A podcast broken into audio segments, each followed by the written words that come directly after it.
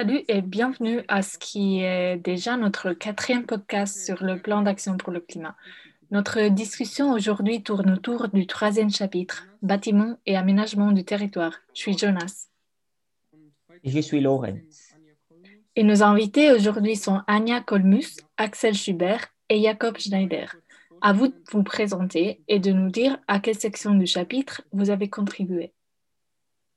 Je suis Anya Kolmus et ma contribution était centrée sur la, partie, ou plutôt euh, le chapitre bâtiment.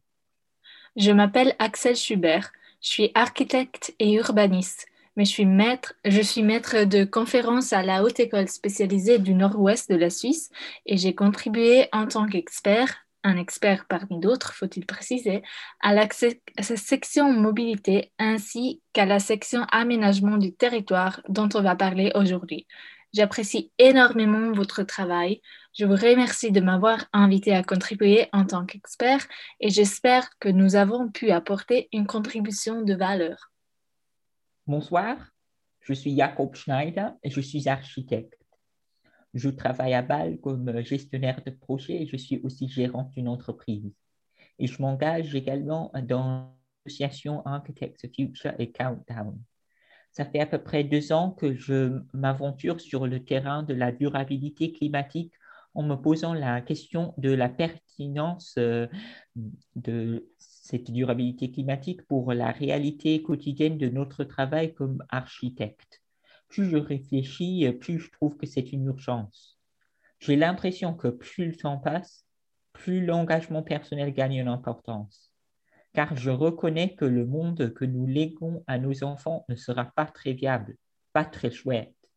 Donc je m'engage pour que la génération suivante puisse bien vivre dans un monde viable.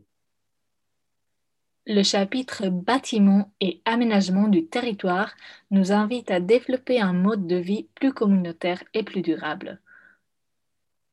On propose de rénover les bâtiments pour euh, respecter les normes écologiques et créer plus d'espace dans les rues et les parcs pour les jeux et les loisirs. Ces espaces deviendront plus verts et par conséquent moins chauds. Il y a deux aspects fondamentaux pour réaliser cette transition. Il ne faut pas créer des structures nouvelles, mais restructurer l'existant, donc rendre tous les bâtiments neutres en CO2. Toutes ces étapes nous font avancer vers l'objectif de la justice climatique. Anya, veux-tu nous donner un aperçu des problèmes dans le secteur des bâtiments? Avec plaisir. Le secteur des bâtiments est responsable d'un quart des émissions intérieures en Suisse. Nous utilisons encore beaucoup de mazout. 40% de l'espace habité est encore chauffé ainsi et approximativement un quart avec le gaz naturel ce n'est pas compatible avec euh, la préservation du climat qu'il nous faut. Commençons avec les mesures. La mesure 3.1 exige un moratoire sur les nouvelles infrastructures jusqu'en 2030. Est-ce que tu peux nous expliquer en bref à quoi cette mesure sert? Oui, c'est une proposition radicale. Nous partons du principe que pour transformer tout le parc immobilier du pays, en remplaçant le chauffage, en assainissant les bâtiments, il faut beaucoup de capacités. Nous avons besoin d'un grand nombre d'ouvriers et d'architectes. Donc l'idée derrière cette proposition est de ne pas bâtir pendant 20 ans ou euh, jusqu'en 2030 plutôt, pour garantir euh, qu'on ne construise aucun nouveau bâtiment qui aura un impact négatif sur le climat, pour garantir qu'il n'y aura pas de nouvelles routes, tout en rénovant le parc immobilier existant et en remplaçant les systèmes d'approvisionnement énergétique. Oui, on peut faire des exceptions pour des bâtiments dont il y a un besoin criant, que ce soit des écoles, des hôpitaux ou peut-être des projets pilotes pour démontrer qu'on peut construire de manière positive pour le climat. Donc, pas seulement des projets qui n'émettent pas de CO2, mais qui l'absorbent également. Ces projets seraient euh, permis, mais pour tout le reste, il y aura une pause de construction de 10 ans pour garantir que nous aurons la capacité financière et la main-d'œuvre pour assurer un bon lancement d'une nouvelle phase dans la construction. Alors, je n'ai pas travaillé là-dessus, mais mon interprétation serait que l'objectif est d'être sûr que le parc immobilier existant ainsi que les nouvelles constructions seront compatibles avec les exigences de l'avenir. Ce n'est pas exactement un moratoire en premier lieu. Il s'agit en premier lieu d'assainir le parc immobilier pour être neutre en, en matière climatique. Nous euh, ne prévoyons pas d'interdire la construction de structures euh, qui contribuent à la réduction des émissions ou qui font une contribution positive. Donc, je dirais qu'il ne faut pas le concevoir comme interdiction de bâtir, mais plutôt comme une interprétation stricte des dispositions qui garantissent la protection du climat. Donc, euh, les travailleurs du euh, secteur de la construction euh, ne se retrouveront pas au chômage d'un jour à l'autre. Il n'y a pas lieu de se préoccuper pour elles deux alors? Tout au contraire. Aujourd'hui, seulement un pourcentage du parc des bâtiments a été rénové, mais je suis convaincue que ça va rapidement changer.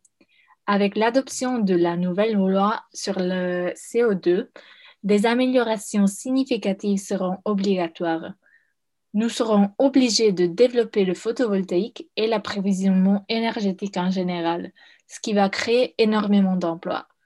Mais je crois qu'il faut faire attention à la manière de formuler la question. Ce qui importe n'est pas d'avoir un emploi, mais que l'activité que l'on fait soit utile.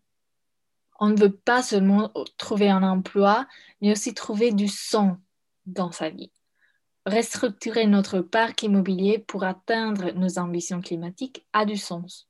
C'est même essentiel. L'Office fédéral de la statistique prévoit une augmentation de la population de 20% d'ici 2050.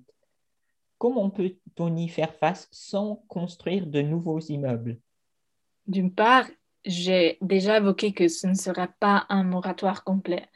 Il sera encore possible de construire, D'autre part, il faut garder à l'esprit que la surface habitable moyenne est de 46 mètres carrés par personne et elle est en augmentation constante. Et en fait, la population des grandes villes comme Zurich et Bâle n'a pas augmenté depuis les années 60, alors que la construction est en croissance. Il faut savoir qu'on n'aurait pas besoin de temps de construction si l'espace habitable dans les bâtiments était utilisé plus efficacement ça serait une approche prometteuse. Ça veut dire qu'on réaménagerait euh, l'espace pour intégrer euh, plus d'habitations dans un immeuble collectif? Euh, C'est difficile de dire exactement quelles mesures seraient possibles où, mais il y a toute une gamme de mesures à prendre pour mieux utiliser l'espace habitable il y a une, euh, une, étude de la Haute École spécialisée de Lucerne qui nous montre que 10% de celles et ceux qui habitent une habitation de taille excessive souhaitent déménager dans un espace plus petit.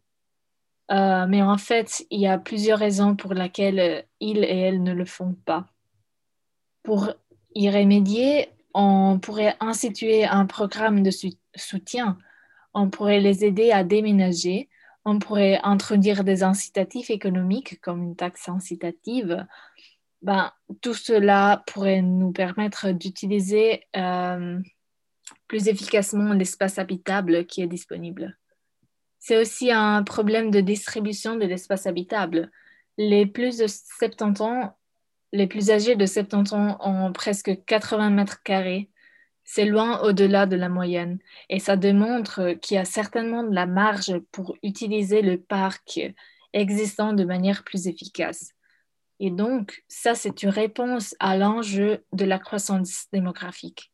Si on utilise l'espace habitable plus, efficacement, il faut moins de nouvelles, euh, moins de nouvelles structures. Le moratoire est limité à l'année 2030. Donc, vous avez des idées pour euh, la solution qui vient après? Je crois que nous ne pourrons pas, nous ne devrons pas abandonner ce chemin. L'avenir, c'est la construction positive en matière du climat. Une autre revendication est l'interdiction et le remplacement obligatoire des systèmes de chauffage électrique ou qui utilisent des combustibles fossiles. Comme j'ai déjà évoqué, nous avons encore beaucoup de systèmes chauffage qui utilisent les combustibles fossiles et ils doivent être remplacés. C'est parmi les idées les moins radicales du plan d'action climatique. Le plan revendique qu'il soit euh, remplacé plus rapidement qu'exige la loi sur le CO2. Si nous voulons vraiment être neutres en CO2 en 2030, cela implique qu'il ne faut pas remplacer exclusivement le chauffage en fin de vie, mais aussi les chauffages qui sont encore en bon fonctionnement pour installer une nouvelle technologie neutre en CO2, comme par exemple une pompe à chaleur. Mais les pompes à chaleur sont effectivement une technologie qui nécessite beaucoup d'énergie électrique. Comment penses-tu qu'on pourrait générer cette énergie Quelles alternatives au mazout seraient concevables? Quelles alternatives existent déjà? Les pompes à chaleur sont en effet une bonne solution parce que l'énergie peut être générée par des panneaux solaires sur le toit du bâtiment. Oui, je vois qu'on a besoin d'énergie pour lancer les pompes, mais les quantités sont telles qu'on peut la générer avec des panneaux solaires. Le chauffage collectif est une alternative, mais il faut reconnaître que euh, la chaleur est générée en premier lieu par la combustion, combustion des déchets et donc il faut s'assurer que le CO2 produit soit capturé et séquestré. Comme ça, le chauffage collectif est une bonne alternative au mazout. En fait, il est déjà, mais pour être neutre en CO2, il faut que le CO2 soit absorbé. La géothermie a un potentiel important. Serait-elle une bonne alternative? Je dois avouer que je n'ai pas de chiffre exact en tête pour la géothermie, mais le potentiel du solaire en Suisse est beaucoup plus grand. Le potentiel d'énergie éolienne, par contre, est assez limité en Suisse, mais il y a toujours la possibilité de l'importation. Mais en tout cas, c'est l'énergie solaire qui a le plus grand potentiel.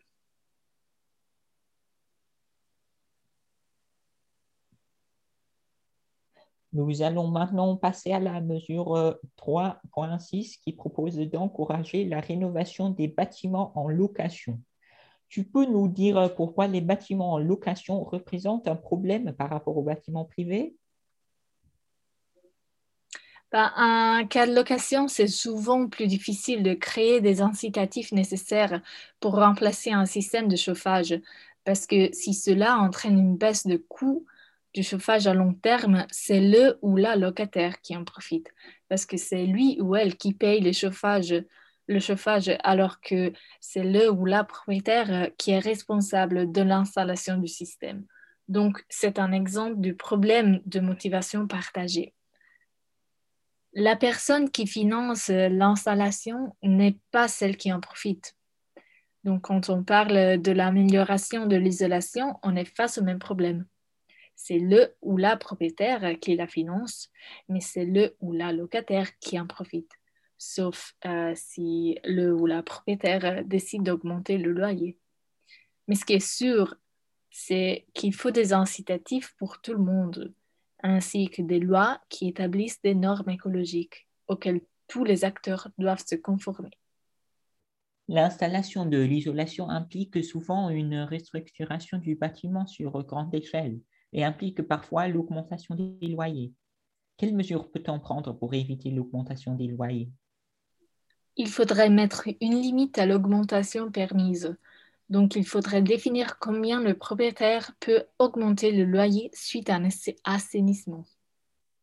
La mesure 3.4 euh, exige que les lois et les normes de construction soient modifiées pour correspondre à l'objectif de zéro émission nette.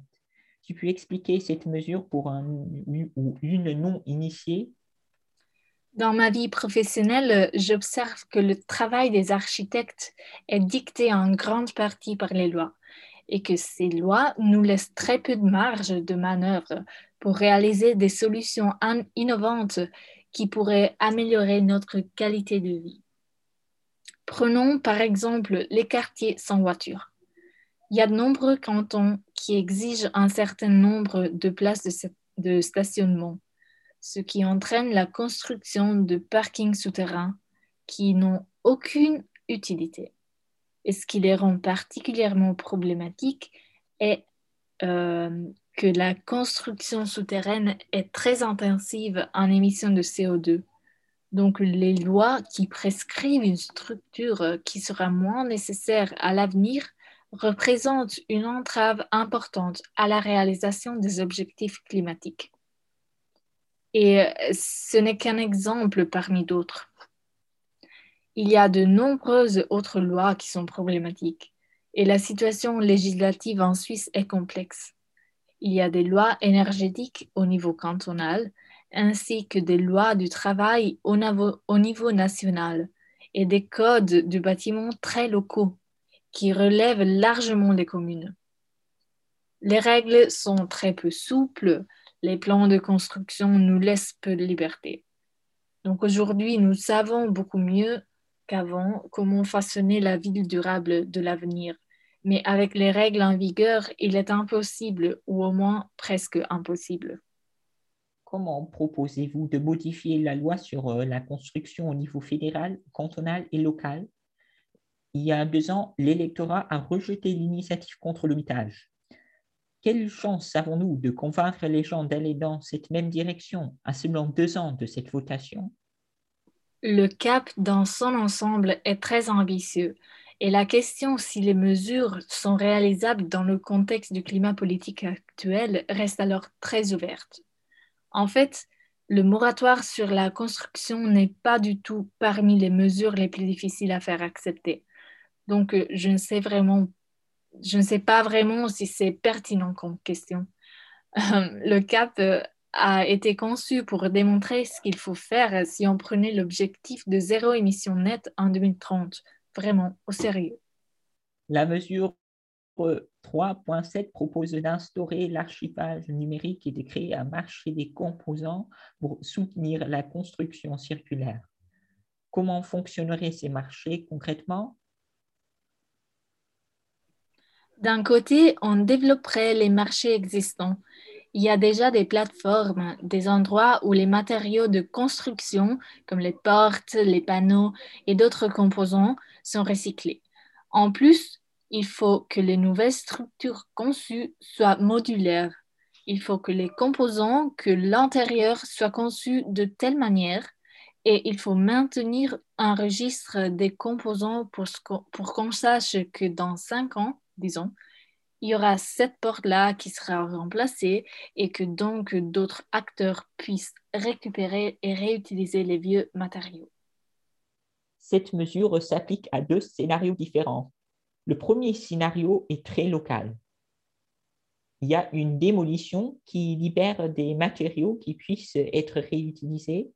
Ce concept est très proche de celui de la vente de vêtements d'occasion. L'autre approche est numérique. Nous assistons à une numérisation importante dans le secteur de la construction et ailleurs. Et nous constatons que les données BIM nous permettent de suivre l'emplacement des composants dans les bâtiments à long terme. L'outil Madaster nous permet de jumeler deux structures pour savoir où on peut réutiliser ces composants et nous pourrons également prévoir quand ils seront recyclés. Donc, on pourra même les vendre avant la démolition du bâtiment. Ça nous permet de réutiliser une plus grande proportion de la structure et d'économiser énergie et émissions grises par conséquent. Est-ce que tu peux nous expliquer les termes BIM et Madaster? BIM veut dire Building Information Modeling. C'est une euh, technologie qui est de plus en plus utilisée pour euh, planifier euh, des applications des bâtiments. Ce n'est pas juste une question de modéliser en 3D mais aussi de doter ces composants d'informations. Par exemple, on dit ce composant est une pièce de bois de telle ou telle essence d'arbre qui contient telle ou telle quantité de CO2, qui a telle ou telle valeur. Puis, on peut ajouter euh, les dimensions de ces composants et plein d'autres informations encore. Puis, euh, Madester c'est une plateforme. Pour autant que je sache, elle a été créée aux Pays-Bas, mais ne me prenez pas au mot. En tout cas, euh, c'était dans un pays du Nord où euh, la numérisation est plus avancée.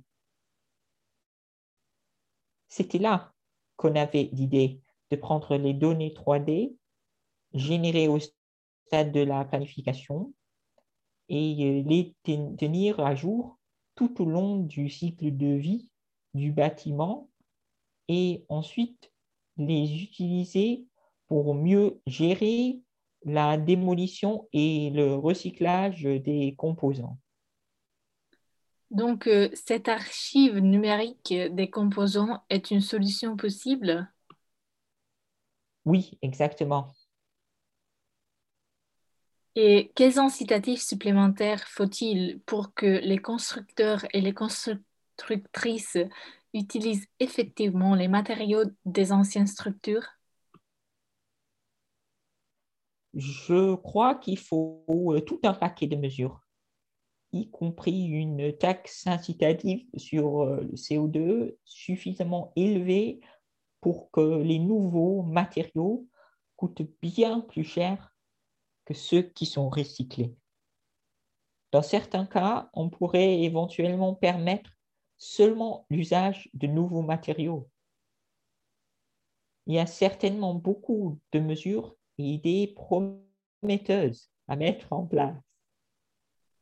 Maintenant, nous allons passer à la mesure 3.3 qui propose la promotion des biomatériaux de construction.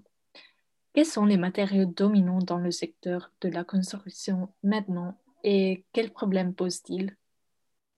Avec euh, l'industrialisation et l'avènement de la modernité, nous avons assisté à une disponibilité croissante de nouveaux matériaux comme euh, le béton, les briques, les métaux et le verre.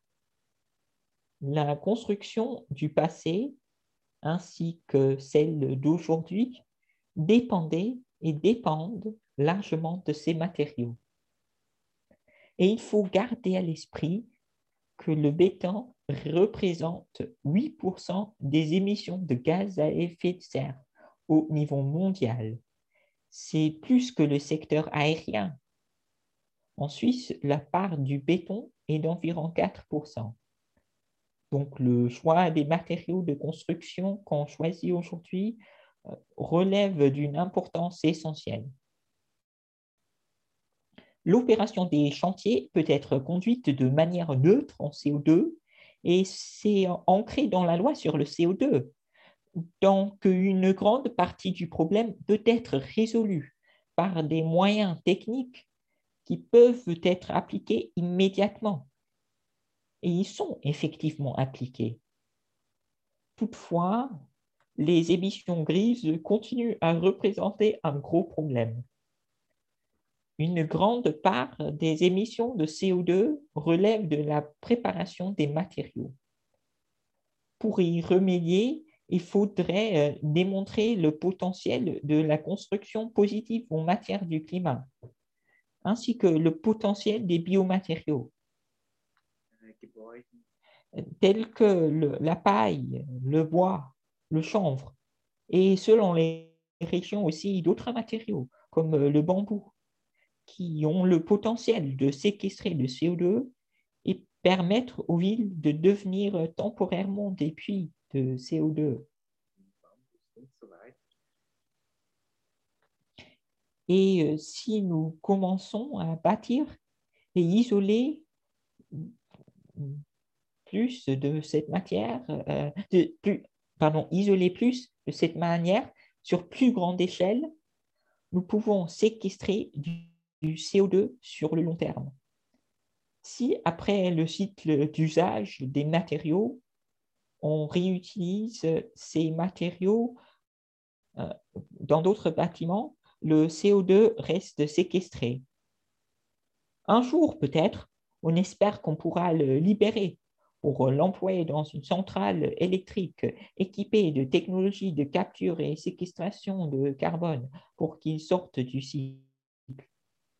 En tout cas, les puits de carbone représentent une contribution importante à la création d'une culture de construction positive en matière du climat.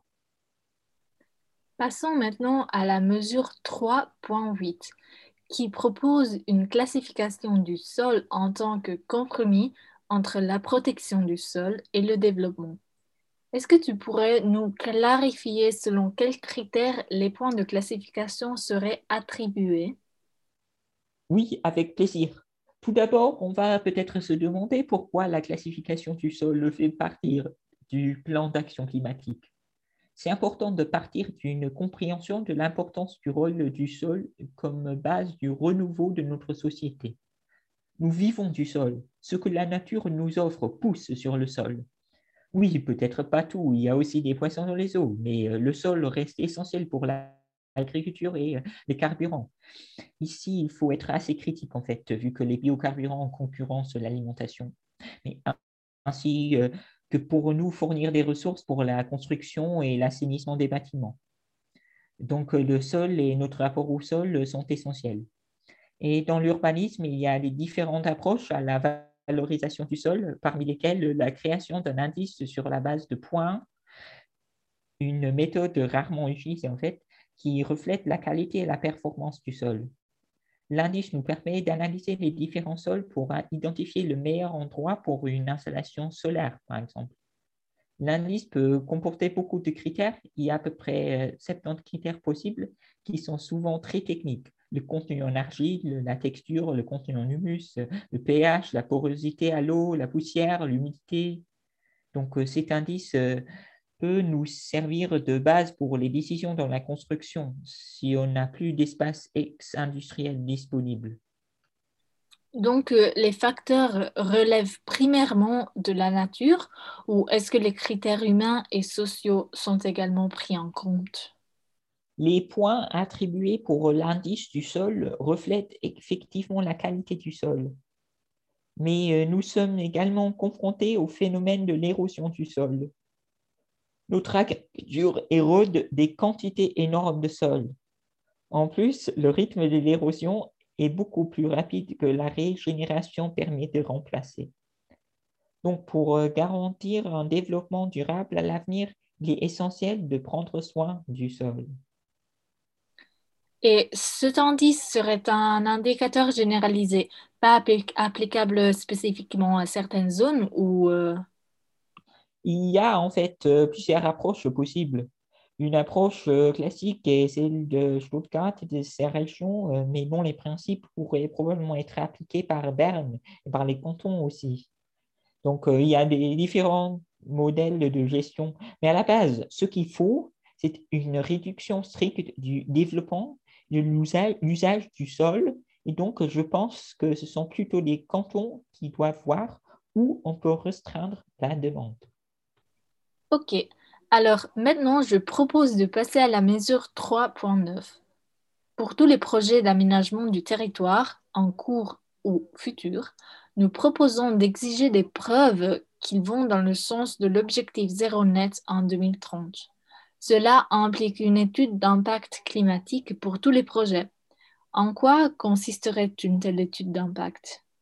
Il y a plusieurs mesures dans le CAP qui concernent les études d'impact climatique ou les études de compatibilité climatique, entre autres dans le chapitre sur les mesures intersectorielles. Cette mesure-ci répond à la complexité de l'urbanisme. La loi sur la protection de l'environnement prévoit déjà des études d'impact environnemental qui sont réglées par des ordonnances. Nous pensons qu'il faut les compléter avec, euh, complémenter avec des études sur le CO2 et les gaz à effet de serre. À l'instant, ces éléments ne sont pas pris en compte parce qu'ils ne sont pas considérés suffisamment nuisibles selon le droit actuellement en vigueur. Donc, euh, des études sur les gaz à effet de serre seraient d'une grande valeur dans l'urbanisme pour identifier les effets des gaz à effet de serre dans la construction en prenant en compte les émissions grises et dans l'opération du bâtiment. Et cet aspect devrait inclure non seulement le chauffage, mais aussi la mobilité induite. Ces études sont particulièrement pertinentes dans le contexte de l'économie circulaire et d'une conception holistique du projet sur tout le cycle de vie du bâtiment. Une analyse holistique des gaz à effet de serre nous permet d'analyser les, différents projets et variantes des projets. Je voudrais juste préciser à ce stade que les études prévues à l'heure actuelle ne concernent que les installations. En Europe, il y a des analyses environnementales donc, qui relèvent de l'urbanisme et qui ne sont pas limitées à la construction. Alors euh, qu'en Suisse, certains cantons ont introduit une analyse des impacts environnementaux. On devrait aller dans ce sens. Et en parallèle, il faudrait rendre les études d'impact obligatoires pour les plus petites installations. La mesure 3.10 concerne les conditions cadres pour créer des villes ou communes neutres sur le plan climatique. Quel serait le premier pas à prendre dans ce sens-là? Et comment pouvons-nous mettre le processus en marche? Alors, celle-ci est une bonne question, une question importante. En Suisse, nous devons toutes porter des mesures nécessaires. Et ça va marcher seulement s'il y a une prise de conscience de la population dans son ensemble sur l'urgence de cette crise existentielle. La forme qu'elle va prendre donc peut varier d'une ville à l'autre, d'un village à l'autre, même selon les pays. Donc les structures doivent être réinventées un peu partout. Pour vous donner des exemples, il y a des assemblées climatiques qui ont lieu à Bâle, dans les différents quartiers, dans le cadre de l'initiative Justice climatique. En Belgique, par exemple, il y avait des assemblées climatiques au niveau national. Des différentes approches sont possibles donc. Il y a une grande diversité de formats possibles. Il n'y a pas de recettes patentées mais il faut des espaces et ce que nous revendiquons avec notre mesure, euh, c'est ça.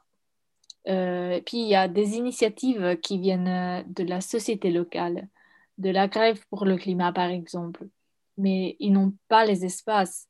Donc les communes et les églises qui ont ces espaces, par contre, pourraient les mettre à disposition.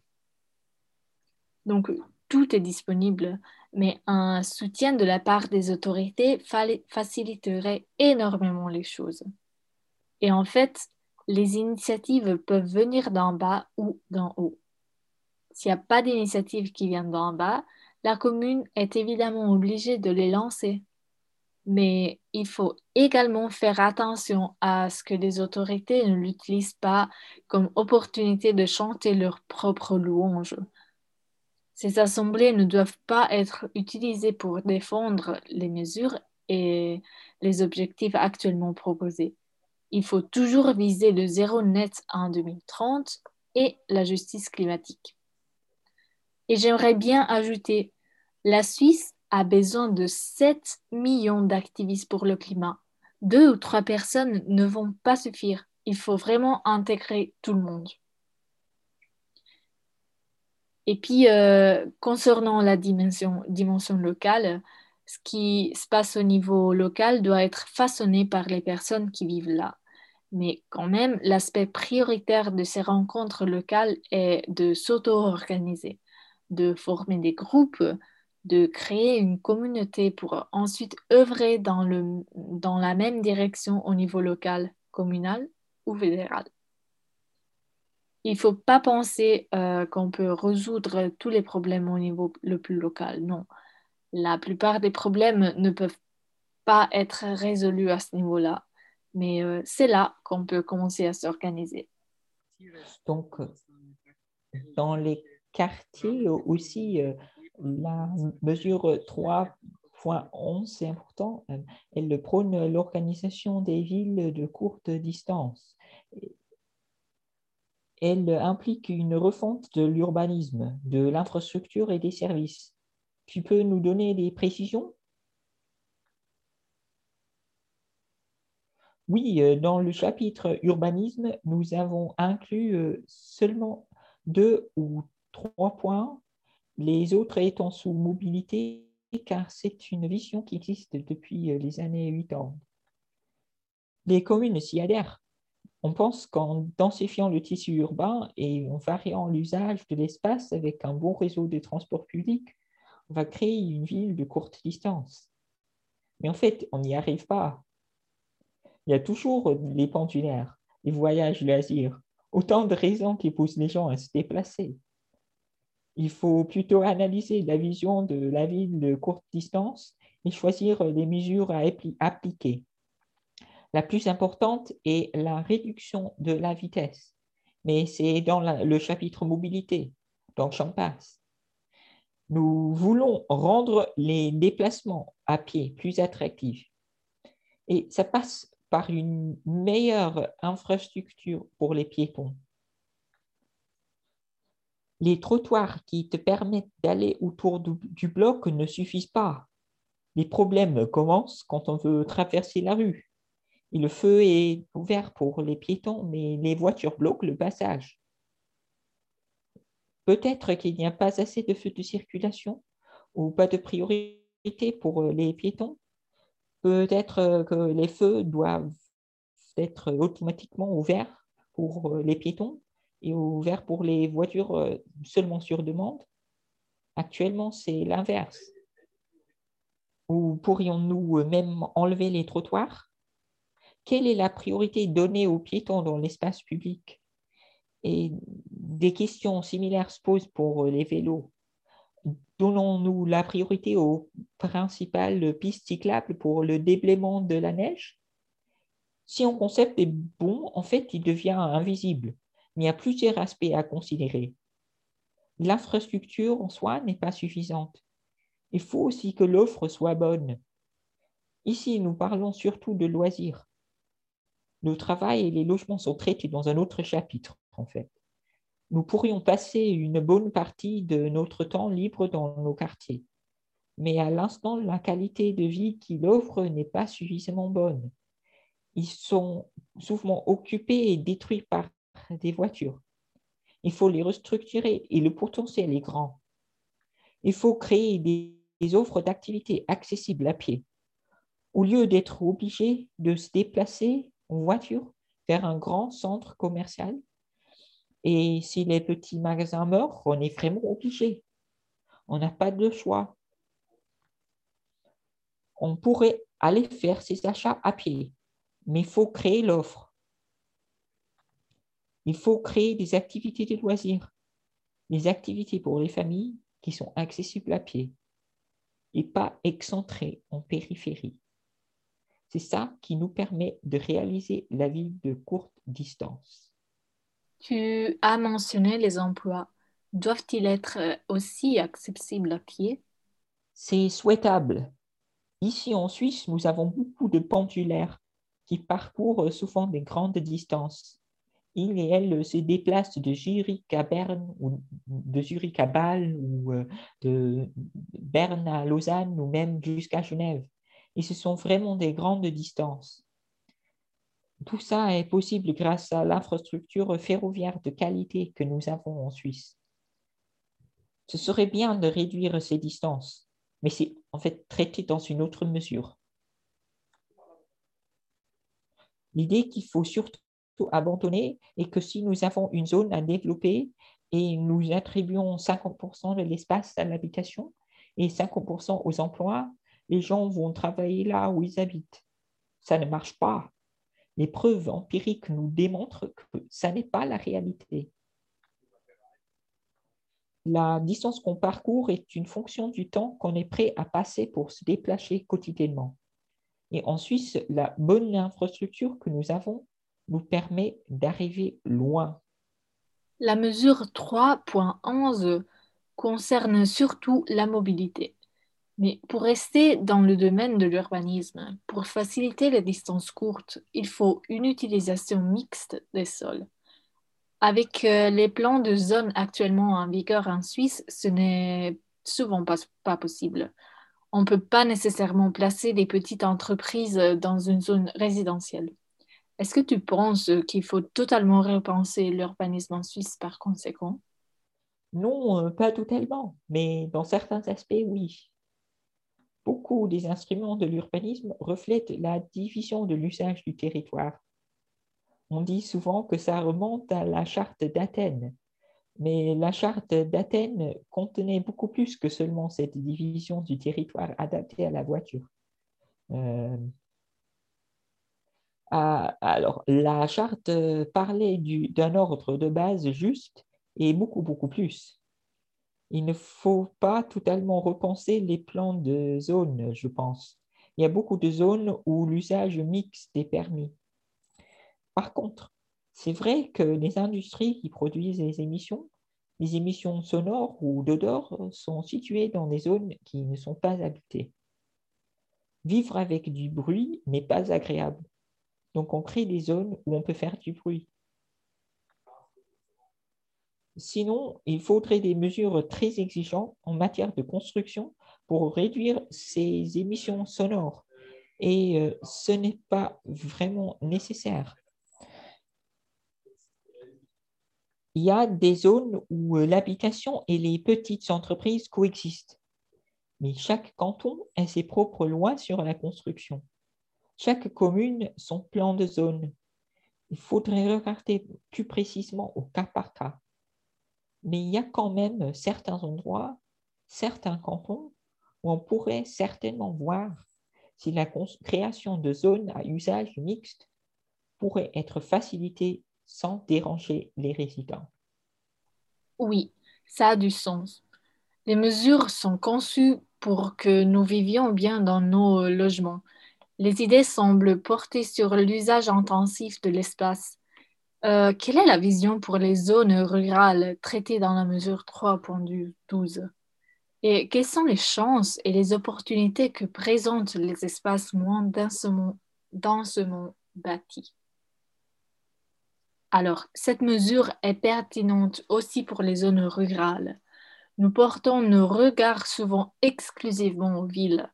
Nous pensons que tout doit se passer dans les villes, mais la réalité aujourd'hui est que la société est concentrée dans les villes. Même dans les villes, nous n'avons pas affaire avec une société rurale, mais une société euh, individualiste marquée par le rythme des villes. Euh, Serait-il une erreur de prétendre que toute transformation doit avoir lieu en ville? Ben non, parce que les transformations doivent s'opérer en ville, mais aussi en périphérie et dans les zones rurales. Et euh, nous recommandons aux communes d'identifier le potentiel disponible quand ils font, ils font leur plan de développement. Si j'habite en ville, je suis par exemple dans un immeuble à six étages avec un toit, avec 40-50 habitants et habitantes. Il n'y a pas assez d'espace sur le toit pour fournir de l'énergie solaire pour tous et tous, tous et toutes les habitants et les habitants. Euh, une maison unifamiliale à la campagne peut s'auto-approvisionner en énergie solaire et fournir de l'énergie à d'autres familles en plus et ceci est un potentiel très particulier. Les jardins, ils sont plus grands à la campagne et ceci est une autre forme d'approvisionnement qui est possible. La contribution de la campagne est différente de celle de la ville. Il y a parfois des vestiges de structures communautaires qu'on pourrait réactiver, par exemple pour gérer le magasin du village comme coopérative il y a peut-être le potentiel du covoiturage à activer et bien plus encore. Il faut utiliser les plans de développement des communes pour aller dans ce sens et les associer aux mesures d'adaptation au changement climatique pertinentes à celles et ceux qui sont directement touchés. Et si les gens sont directement touchés, ils vont également être plus ouverts à l'enjeu du climat en général. La mesure 3.14 concerne les politiques de logement et propose une transition juste. La mesure contient l'expression gentrification du faible carbone. Tu peux nous expliquer ce qu'il implique? Oui, avec plaisir. La gentrification ou l'embourgeoisement signifie que les gens sont obligés de quitter leur lieu de résidence et d'aller habiter ailleurs à cause de l'augmentation des loyers. Donc, euh, les gens doivent quitter les centres-villes et aller vivre en périphérie. Et là, ils sont euh, défavorisés, entre autres parce qu'ils doivent acheter des services de mobilité euh, dont ils n'avaient pas besoin avant, quand ils pouvaient se déplacer à pied La valorisation de la vie en ville se reflète dans le prix du foncier et c'est un marché qui exclut certaines personnes. Parfois, c'est la conséquence d'un assainissement car les propriétaires peuvent décider d'augmenter les loyers pour financer l'assainissement après coup. Avec les hausses du prix du carburant, certaines personnes qui habitaient à la campagne décident que ça ne vaut plus la peine financièrement et reviennent en ville. Et nous avons toujours le problème que les offres d'emploi en ville dépassent largement le nombre d'habitants habitants. Donc, une portion des employés vient des zones rurales. Et si les coûts de la mobilité augmentent, de plus en plus de gens vont éventuellement vouloir venir en ville, ce qui pourrait générer une concurrence effrénée en ville liée à la pauvreté en carbone. Les mesures pourraient pousser plus de gens à vouloir vivre près de leur travail et s'y rendre à pied. il y a des instruments qu'on peut utiliser pour éviter ce scénario. Il ne faut pas forcément que les assainissements entraînent une hausse des loyers. On pourrait dire que tout le monde d'habiter dans un logement assaini, que le ou la propriétaire a le devoir de tenir les émissions de CO2 sous contrôle. Il y a plusieurs modèles de soutien financier possibles. Par exemple, le modèle viennois. Il y a toute une gamme de mesures possibles et dont la mesure 3.14, nous donnons juste des exemples. Ce sont des mesures accompagnantes pour rendre la transition juste. Merci. C'est un idéal point de départ pour les questions que nous posons en guise de conclusion. L'une des revendications principales du mouvement est la justice climatique. Tu considères que les mesures détaillées sous la mesure 3.14 euh, vont-elles euh, vont dans le sens de ce principe? Et qu'est-ce qu'est la justice climatique pour toi personnellement? C'est un concept extrêmement complexe et multidimensionnel. Il faut commencer en reconnaissant que nous ne vivons pas, que nous n'agissons pas dans le sens de la justice climatique à présent. Nous vivons dans le sens inverse parce qu'avec nos actes, nous créons de la souffrance pour les générations suivantes, mais aussi dans d'autres régions, parce que les gens souffrent de la sécheresse, perdent leur travail et doivent quitter leur région. Nous produisons de la souffrance c'est important. Pour la transition qui va venir, le devoir d'agir selon le principe de la justice climatique est très important.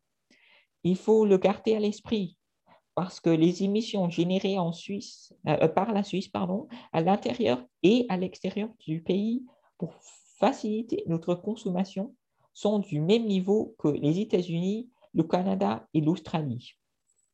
Nous sommes parmi les premiers et premières émetteurs et émettrices. Il faut reconnaître qu'au niveau mondial, 10% des gens sont responsables de 49% des émissions de CO2 et 50% des gens sont responsables de seulement 10% et que nous appartenons, appartenons aux premiers et aux premières.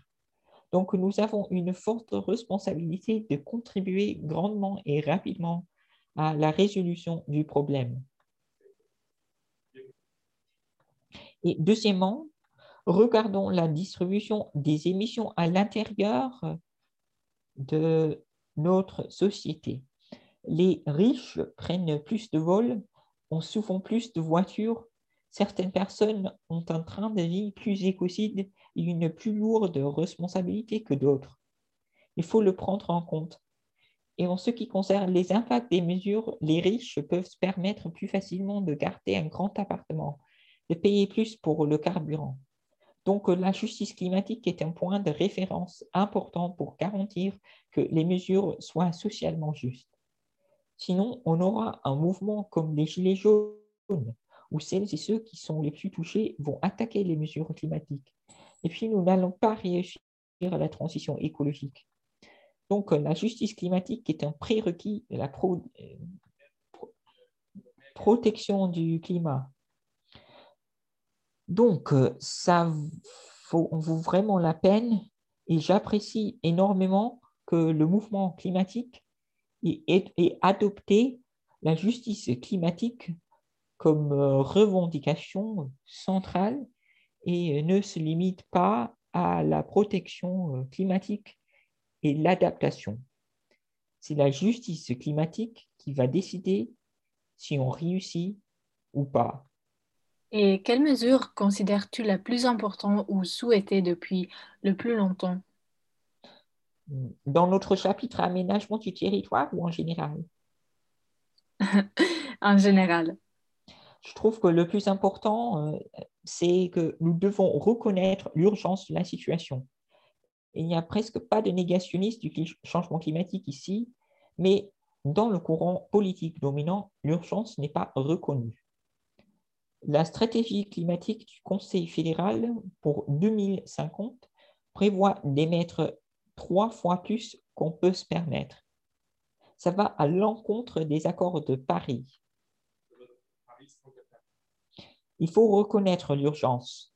Il faut abandonner ces mythes que le marché ou les nouvelles technologies vont nous sauver, ou qu'il faut être juste un peu plus économe.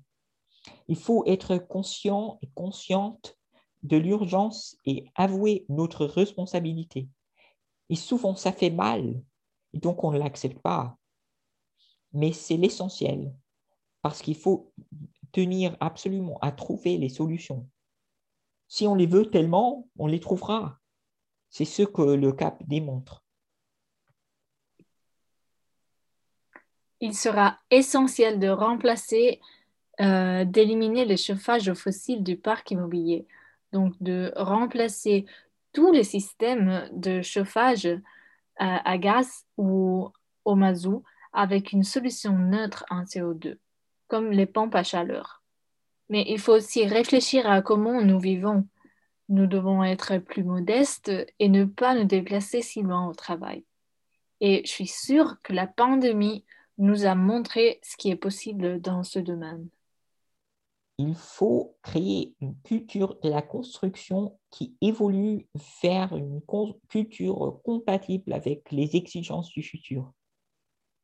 C'est une expression de grande portée et ça n'implique pas qu'une personne, pas que l'architecte, pas que le maître d'ouvrage. Ça implique toutes et tous celles et ceux qui travaillent dans la construction et toutes et tous celles et ceux qui utilisent ces services. C'est une question de culture. Pour y parvenir, il faut sensibiliser tous les acteurs et montrer que c'est possible de se lancer dans, sur le chemin pour devenir euh, positif en matière du climat aujourd'hui et au moins de le réaliser en partie, peut-être pas aujourd'hui, mais après-demain. C'est un processus que nous pouvons, que nous devons engager aujourd'hui. C'est un processus prometteur. Souhaitez-vous dire euh, quelques mots en guise de conclusion? Un appel aux auditeurs et aux auditrices? Je veux qu'il y ait une reconsidération et une prise de conscience quant à la gravité du changement climatique et que nous partions à la recherche de solutions, solutions qui existent, et que nous ayons le courage d'appliquer les solutions disponibles. Nous avons une opportunité unique d'arrêter le dérèglement climatique. Il faut la prendre. Oui, euh, moi j'en appelle aux auditeurs et aux auditrices il faut être ténace si on milite pour le climat. Je le fais depuis 20 ans. Trop peu s'est passé, mais il y a des choses qui se passent, et seulement quand nous luttons. Nous avons vu dans l'Union européenne que c'est possible de réaliser un objectif bien plus ambitieux. Je souhaite, la même chose pour la Suisse. Donc, euh, ce qu'il nous faut aujourd'hui est qu'autant de personnes que possible s'engagent pour le climat. Alors, merci beaucoup d'avoir euh, collaboré au CAP et de nous avoir donné ces précisions supplémentaires dans ce podcast. Une information pour les auditeurs, auditrices, si vous avez des questions ou des commentaires, vous pouvez toujours les envoyer à notre adresse email cap.climatestrike.ch ou euh, si nous avons suscité un intérêt plus profond, vous pouvez lire ce chapitre dans son entier sur www.climateactionplan.ch. Le prochain podcast va paraître dans deux semaines.